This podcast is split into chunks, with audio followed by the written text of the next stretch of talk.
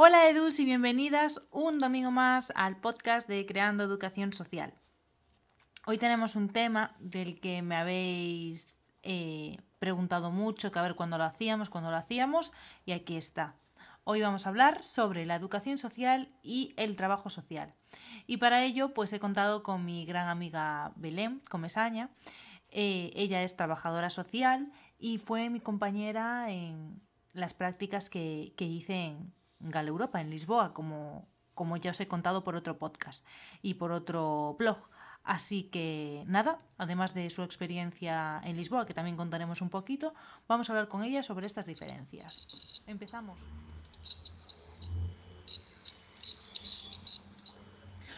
Bueno, Edus, pues como os decía, hoy tenemos una invitada que a mí me hace mucha, mucha ilusión que, esté por aquí.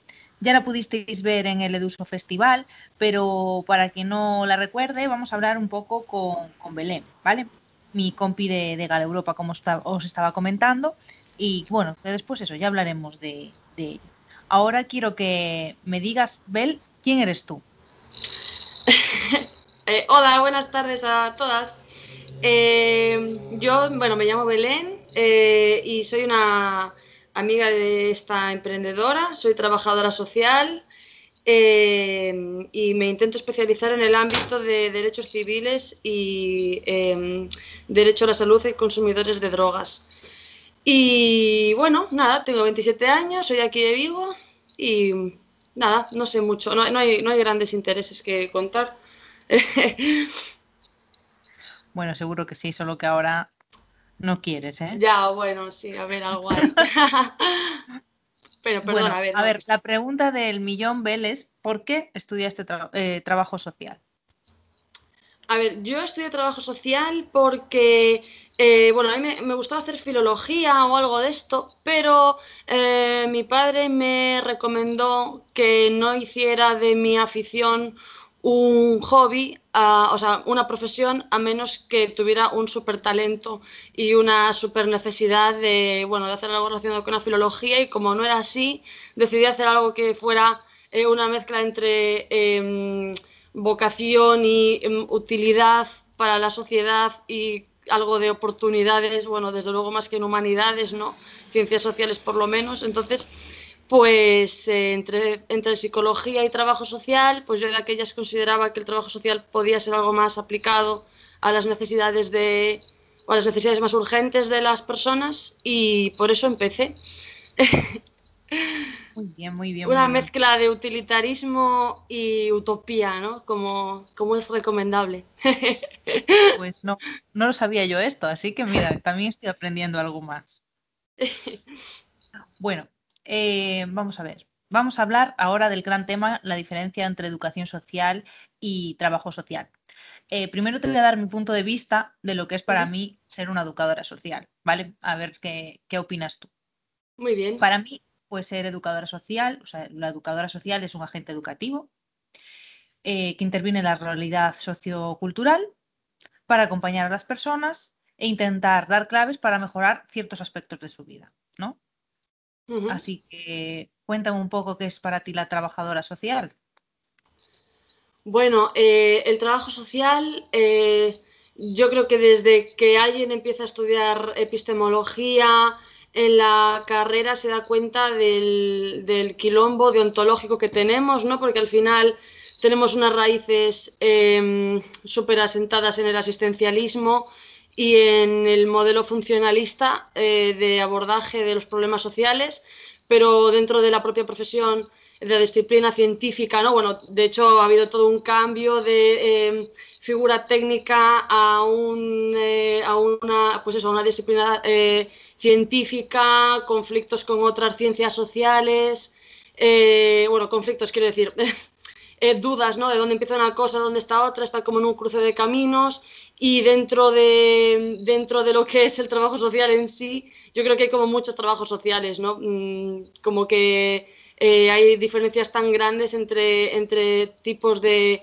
de perfiles profesionales dentro del trabajo social que puedes encontrar mayores similitudes con una educadora social o con una psicóloga, con una socióloga, con una antropóloga que coincidan con tu, con tu teoría, con tu corpus teórico, con, con, con las, los esquemas que te orientan en la praxis, que con una trabajadora social que esté en las antípodas de lo que tú crees o que incluso, bueno, en fin, eh, entonces, dicho esto, eh, por Amas INRI tenemos siempre el foco puesto en los abordajes familiares individuales y, luego cuando, por ejemplo, en mi caso, que he estudiado un máster en trabajo social comunitario, eh, te encuentras con la cuestión de la intervención comunitaria y ves cómo allí las, las figuras profesionales eh, se desdibujan muchísimo más porque una comunidad es algo mucho más... Eh, mucho más complejo, eh, en el que tú no puedes tener un único rol fijo, porque al final estás interactuando con algo mucho más en movimiento que con una sola persona en concreto que busca solución a X problema en específico. Entonces, eh, yo diría que el trabajo social eh, está allí donde, donde se tienen que asegurar el acceso a los derechos civiles de las personas y de los, de los territorios. Creo que, mm, creo que a veces pues se difumina por un lado con la psicología, porque hasta qué punto uno puede abordar eh, cuestiones personales, o sea, puede pasar sin abordar una cuestión personal cuando, cuando está trabajando, vale, tú estás trabajando por una necesidad material, pero, pero en el fondo no, ¿no? Y viceversa, eh, cuando puedes estar simplemente mm, pues trabajando de cara a, problemas de estructura en una familia, eh, y de pronto te encuentras con, con, dificultades materiales, ¿no? Que sin ellas no puedes, eh, o sea, sería muy cínico, ¿no? Ir a lo otro sin ello. Entonces, bueno, no sé, es un agente de cambio social, es un agente de, mm, para garantizar derechos, el acceso a los mismos, a la vez somos el burócrata number one, a la vez somos el activista que se plante eh, en no sé qué actividad o iniciativa, yo qué sé, de participación ciudadana, o luego se da de bruces, luego, yo qué sé, investiga, no sé. Es una pregunta eh, difícil. no sé si he dicho algo, algo clave o no. Total, o sea, bueno, para mí un poco la diferencia es que eh, la educación social interviene en la realidad sociocultural, ¿no? Como agente educativo, acompaña a las, a las, personas, pero eh, realiza una, una intervención específica. Mientras quizá el trabajo social igual eh, es más, no sé cómo decirlo, igual es más burocrático, puede ser, o estáis un poco cansadas de que siempre digamos esto. Son como técnicas más asistencialistas. Mira, yo te digo la verdad, desde que eh, hablamos de, de, tener esta reunión, a veces cuando voy sola por la calle al supermercado hablo sola, eh, haciendo como, como si te estuviera respondiendo para practicar, porque se me, o sea, se enredan, ¿no? Mil y una cuestiones aquí. Y yo creo que, bueno, una cosa que sí como que pensé, ahí, bueno, esto tengo que decirlo, que es que me alegro de, en plan, de, ¿sabes? que tengamos este espacio para hablar de este tema, porque es un tema súper interesante, las diferencias entre una profesión y la otra, pero a la vez creo que hay pocas ocasiones para abordarlas con honestidad, porque al fin y al cabo también estamos en un eh, escenario de litigios eh, corporativistas, ¿no? en los que eh, obviamente el acceso al trabajo, los servicios sociales están súper precarizados, todo lo que tiene que ver con las ciencias sociales, ¿no?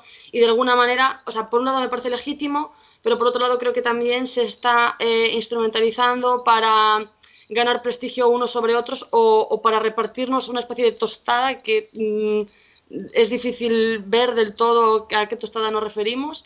Y creo que, mm, creo que respecto a tu pregunta del tema del trabajo social, eh, bueno, yo creo que las diferencias entre el, entre el trabajo social y la educación eh, social son, eh, tienen un origen más bien histórico, ¿no? En qué agente llegó primero ¿no? y cuál se, cuál se em, institucionalizó primero, porque yo sé, las asistentas sociales, las figuras de las visitadoras amigables, de las que vienen, creo que tanto el trabajo social como seguro que la educación social para configurarse como, como disciplina eh, mm, también habrá echado mano de esa historia que también le pertenece de alguna manera, ¿no? Eh, creo que bueno, creo que hoy en día obviamente tenemos esta figura de trabajador social burocratizado, em, que te gestiona esto, que te gestiona el recurso económico, el recurso asistencial, pero creo que es un error naturalizar la situación de precariedad y crisis de servicios sociales que vivimos, porque al fin y al cabo solo estamos hablando de mm, que no se cumplen los ratios de trabajador social por habitante, por lo tanto, sí tu tiempo se basa en, bueno, a ver, yo nunca he tenido esos puestos de responsabilidad, he tenido otro tipo de funciones. Si tú trabajas en un ayuntamiento vas a estar probablemente la mitad, o sea, el 90% del tiempo tramitando, intentando que se tramiten RISGAS, PNCs, eh, dependencias, etcétera, pero mm, eso es un problema. Quiero decir, entonces yo creo que en ese contexto bueno, y luego además, eh, bueno, a ver, Dios mío, es que, Dios mío, perdona, ¿eh, Lucía? Que... Perdóname. Sé que, tienes mucha información y que quieres expresarla toda, así que. Hay aquí tres autopistas, hay tres autopistas que van, bueno, es que ojalá pudiera decir eh, con tres bocas las tres cosas a la vez, porque si no parece que priorizo una cosa antes que otra. Terrible. El caso es que, eh, segundo, segundo melón del tema, yo creo que tenemos un asunto con el prestigio profesional y con el repudio a la burocracia en paralelo y creo que se construyen de la siguiente manera. A veces cuando hablamos de, por ejemplo, yo mm, detesto, como sabes, el tema de identificarme con el papeleo, o sea, yo mm, para nada hubiera hecho trabajo social o hubiera acabado la carrera si se me hubiera dicho que el trabajo social consiste en eso, porque ya ves tú, ¿no? En plan, ¿para qué hace falta? una persona que está estudiando antropología, sociología, para estar tramitando, eh, ¿sabes? Para hacer un informe aún bueno, porque tiene su arte, un informe es algo complejo, pero un, eso, una riesga, una pensión no contributiva, un acceso a comunidad terapéutica, no puedo hacer eso. A ver, yo digo, como una pregunta muy simplificada, ¿no? Eso no lo podría hacer un administrativo competente, quiero decir, ¿cuál es ese poder a mayores, ¿no? De la figura del trabajo social. Yo creo que por un lado... yo ahí veo quizá pues, la visión educativa, ¿no? La visión pedagógica, que una persona que no ha estudiado este tipo de profesiones igual no la tiene, igual no, la tiene. Sí, sí, sí, sí, sí, está claro, ¿no? Pero como mm, si uno se, o sea, no puede ser que tú estudies la mitad o más de la mitad, más de la mitad del currículum de la carrera que sea temas de ciencias sociales para luego que las instituciones en las que tú estás trabajando no están hechas que, ese tipo de discursos o de análisis hasta estorban por la urgencia del día a día, ¿no? que es con lo que nos encontramos, eh, el asistencialismo puro y duro, el utilitarismo del recurso, que obviamente es fundamental para la vida de la gente, pero que no se coma el significado de lo que hacemos. ¿no? Y el caso es que yo creo que la pelea, la pelea por los papeles, en realidad yo siempre he detestado el tema de los papeles, pero el tiempo que, el último tiempo que ejerzo, me estoy dando cuenta de que al final el papel mm, te... Jolín, es que, decir, ¿cuál es la utilidad de trabajar con una persona? ¿O cuál es la utilidad de rellenar un papel? Las dos cosas pueden ser absolutamente igual de inútiles. La cosa es el para qué, ¿no? Quiero decir, em, una, un, documento, mm, pues a lo mejor lo que está garantizando es que esta persona le devuelvan... Eh, eh, pues no sé cuántos meses que le debían del ingreso mínimo vital porque no se, no se tramitó de la manera adecuada, haces un recurso y consigues eso. Y del mismo modo puede que acompañar a una persona al acceso a una vivienda para que el, futuro arrendador vea que, bueno, yo qué sé, vas con esa persona allí y, de alguna manera eh, suavizas el choque entre una persona en exclusión social que pretende acceder a una vivienda y un arrendador que eh, probablemente los prejuicios o que nadie quiera gente con risga fuera decir que no. Al hacer ese acompañamiento te conviertes en una figura, o sea, facilitas ese, ese acceso, ¿no? Entonces, quiero decir que ambas cosas pueden ser igual de válidas o igual de relleno, pero creo que evidentemente los papeles tienen un prestigio que no tiene el trato personal y yo creo que, que al final en la pugna por el, por el reconocimiento de la educación social, o sea, es tarde o temprano, o bueno, yo creo que progresivamente ya está pasando, ahí me interesa también tu opinión, como que iréis viendo, ¿sabes? Cómo a vosotras también os irán alejando de las personas eh, a las que atendéis por esa misma inercia de que cuando uno busca y con todo el derecho, ¿no? Una relevancia y un estatus para su, para su profesión y un reconocimiento, eh, el objeto de su profesión se le va alejando, porque si el objeto es eh, las dificultades de las comunidades y los individuos en el mundo actual, eh, pues el papel se te va a poner como muralla, ¿no? Entonces, claro, naturalizar esa, esa, eso, eso en lo que el trabajo social ya lleva tiempo estando, pero que algunos, y hay trabajos, y luego cuando haces trabajo social comunitario te das cuenta de que el papel que no está ahí, que al final el papel a veces son las servilletas de los bares que se ponen en funcionamiento para hacer campañas antirracistas, ¿no? que no se trata del, del sello oficial. Entonces, creo que al final es súper dúctil y sí que creo que es importante eh, diferenciar una profesión de la otra, eh, pero mm, no creo que se pueda categorizar en universales, porque creo que en cada sector eh, hay unas necesidades de, distribuir y de, hacer un equipo multidisciplinar, pero que tenga sentido, ¿sabes? Si no, desde una ortodoxia, que ya en ciencias sociales es difícil decir cuál es la diferencia entre un sociólogo y un trabajador social, cuál es la diferencia entre un politólogo y un sociólogo.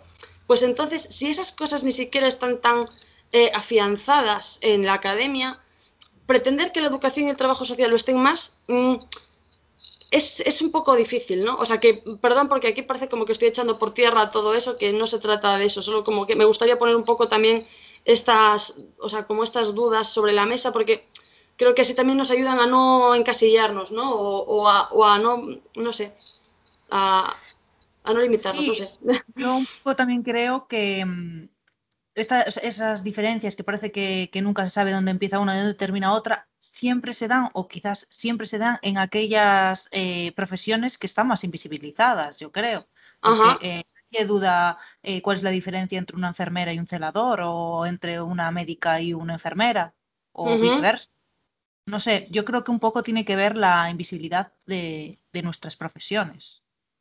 Y, yo totalmente de acuerdo, y también creo que tiene que ver eh, con el poder adquisitivo o la, la, financiación del, del, dispositivo en el que estés trabajando, porque al final, quiero decir, si yo soy trabajadora social, pero estoy en una oficina o estoy en un sitio pequeño, en una asociación que somos tres, yo pues seguramente friegue, eh, ¿sabes? O pase, eh, limpie, ¿sabes? La, quiero decir, o me, me, encargue de cosas que no son el ABC de mi profesión, pero...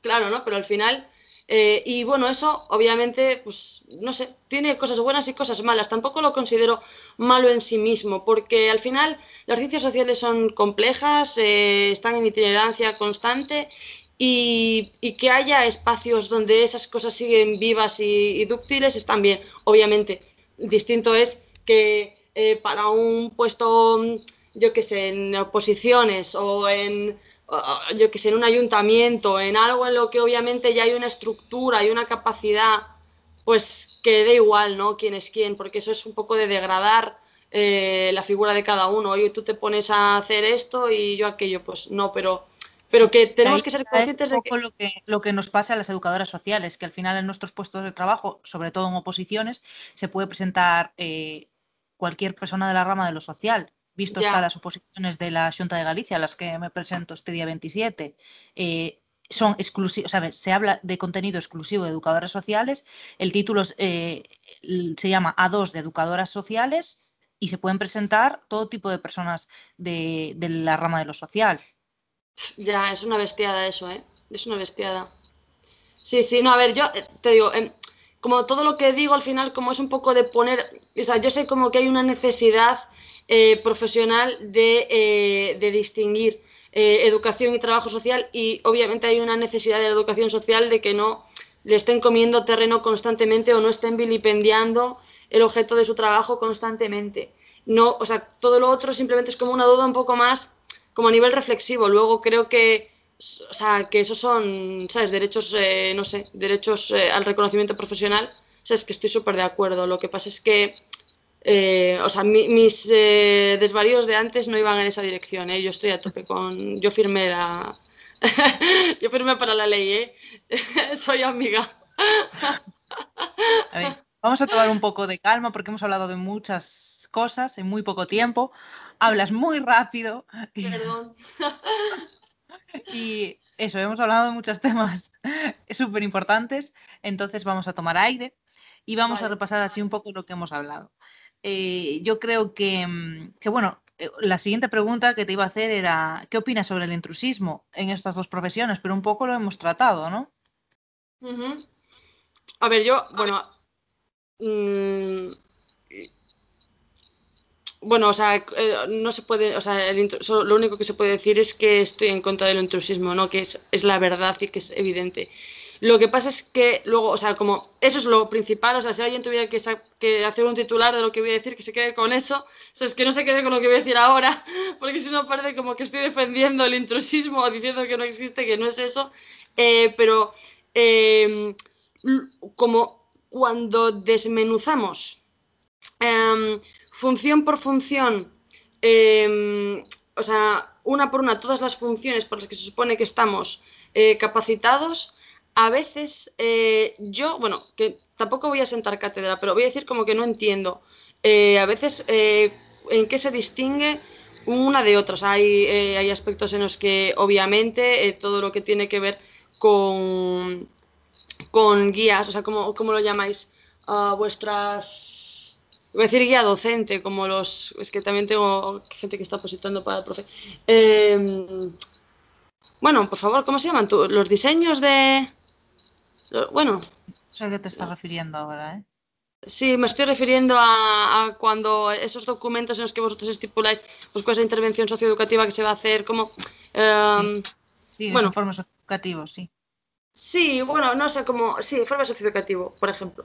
Eh, obviamente eso solo podéis hacer vosotros. Luego un informe social, se supone que solo puede hacer un trabajador social. Luego, mm, a ver, eso eh, a veces el trabajador social es el que lo firma pero a veces un informe social lo escribe un educador.